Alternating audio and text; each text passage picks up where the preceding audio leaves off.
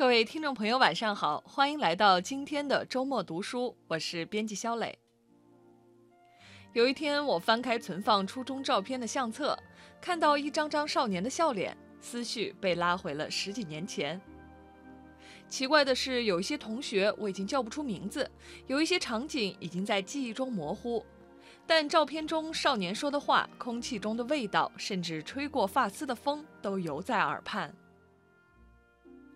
当回忆成为旧照片，曾经那些美丽的瞬间永远不会被忘记。今天，小磊为大家推荐一本维利罗尼的《那一天》，书中每篇文章都以“那一天”开头，记述了作者拍摄每一幅照片背后的故事。这些拍摄于不同时间的作品，记录了不同时代的人物，完整呈现出巴黎这座城市的变迁。维利罗尼生于巴黎，长于巴黎。他第一幅巴黎的照片拍摄于1927年。几十年里，他为这座城市留下了无数的动人瞬间。他的生活与这个城市交织在一起。对于自己的摄影生涯，维利罗尼是这样评价的：“对我来说，人群比他们周遭的建筑物和环境有趣的多了。我不记录建筑物，但我记录情感之歌。”我是道路诗歌的回忆录作者。我不追逐那些不寻常的新奇古怪的事物，我只捕捉那些我们日常生活里最常见的东西。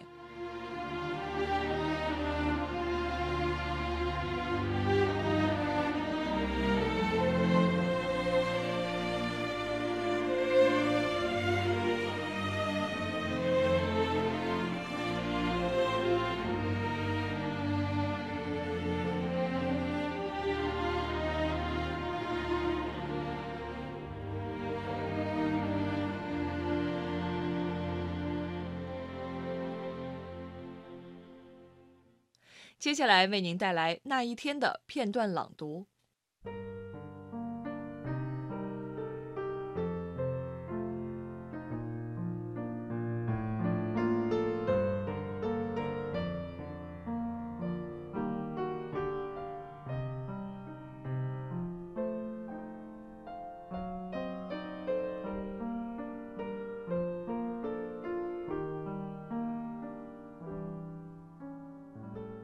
贝尔维尔，一九五七。那一天，我身处围栏街一段楼梯旁的一块荒地上，然后我就看到了这幅场景：一个男人脚边放着一个行李箱，正在凭栏沉思。他内心的独白似乎正向我娓娓道来。我即兴演绎起他的内心活动来，尽管这样很荒诞离奇。是啊，二十五年了，二十五年来，我第一次故地重游，第一次又登上脚下的这楼梯。赫尔汀斯应该在等着我，他应该收到了我从瓦尔帕莱索寄出的最后一封信。可他会以什么方式来迎接我的到来呢？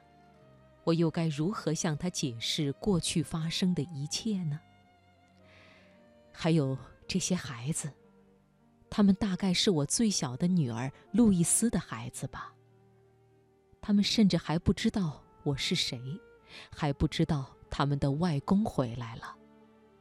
或许，我本应该抱抱他们的。可是他们甚至连看都不看我一眼。我本以为在外面能飞黄腾达，可到头来却一贫如洗，穷得跟当年离开时一样。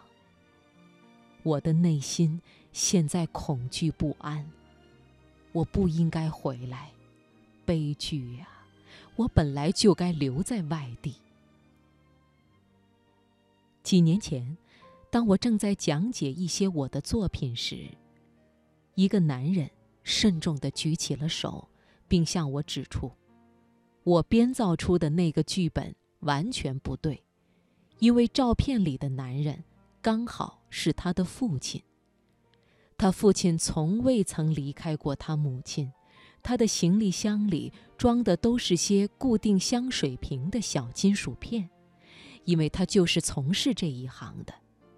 他并不是所谓的浪子，他只是去楼梯底下找些金属片，然后就上楼回自己的作坊里将它们固定好，仅此而已。事实就是这么简单。巴黎小男孩，一九五二。那一天，为了拍下这张经媒体多次转载，并最终成为我的自画像的巴黎小男孩，我略微背离了自己一贯坚持的摄影风格。我是指，我对取景做了一些小小的改动。当时，我为一个名叫《又见巴黎》的报道组拍摄插画。这篇报道讲的是一个巴黎人在纽约生活了十五年之后重回故里，欣喜地发现还能认出巴黎的所有标志性符号。在这些标志性符号当中，巴黎的法棍面包是必不可少的，因此，我必须以一种特殊的方式记录它，将它融于一个特别的背景下。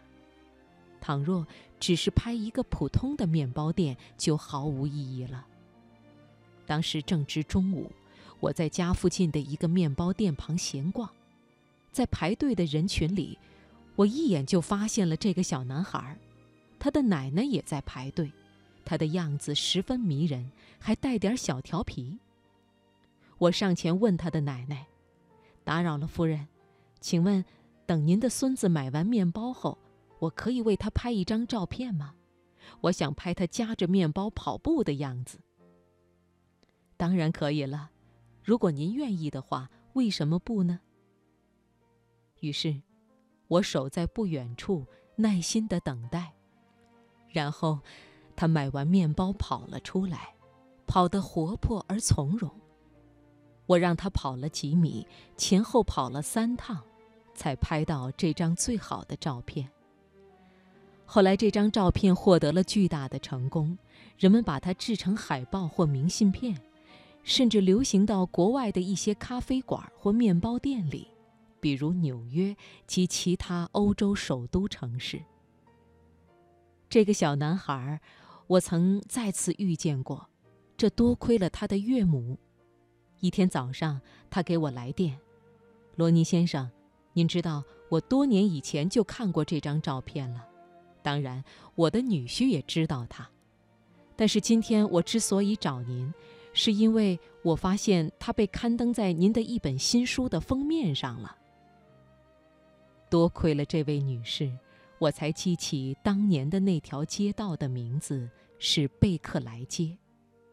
后来，我曾回到当年的那家面包店，看看还能否找到当时的那扇门，能否记起。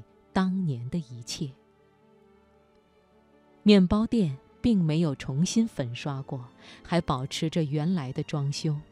我还找到了证明我找对的证据，因为在完整的照片里，在那堵墙的下方可以看到一个形似小铁盒的排气孔，而它如今仍旧在相同的位置。这么多年来，这个排气孔。就一直没移动过，而那小男孩的身影，却从未再现。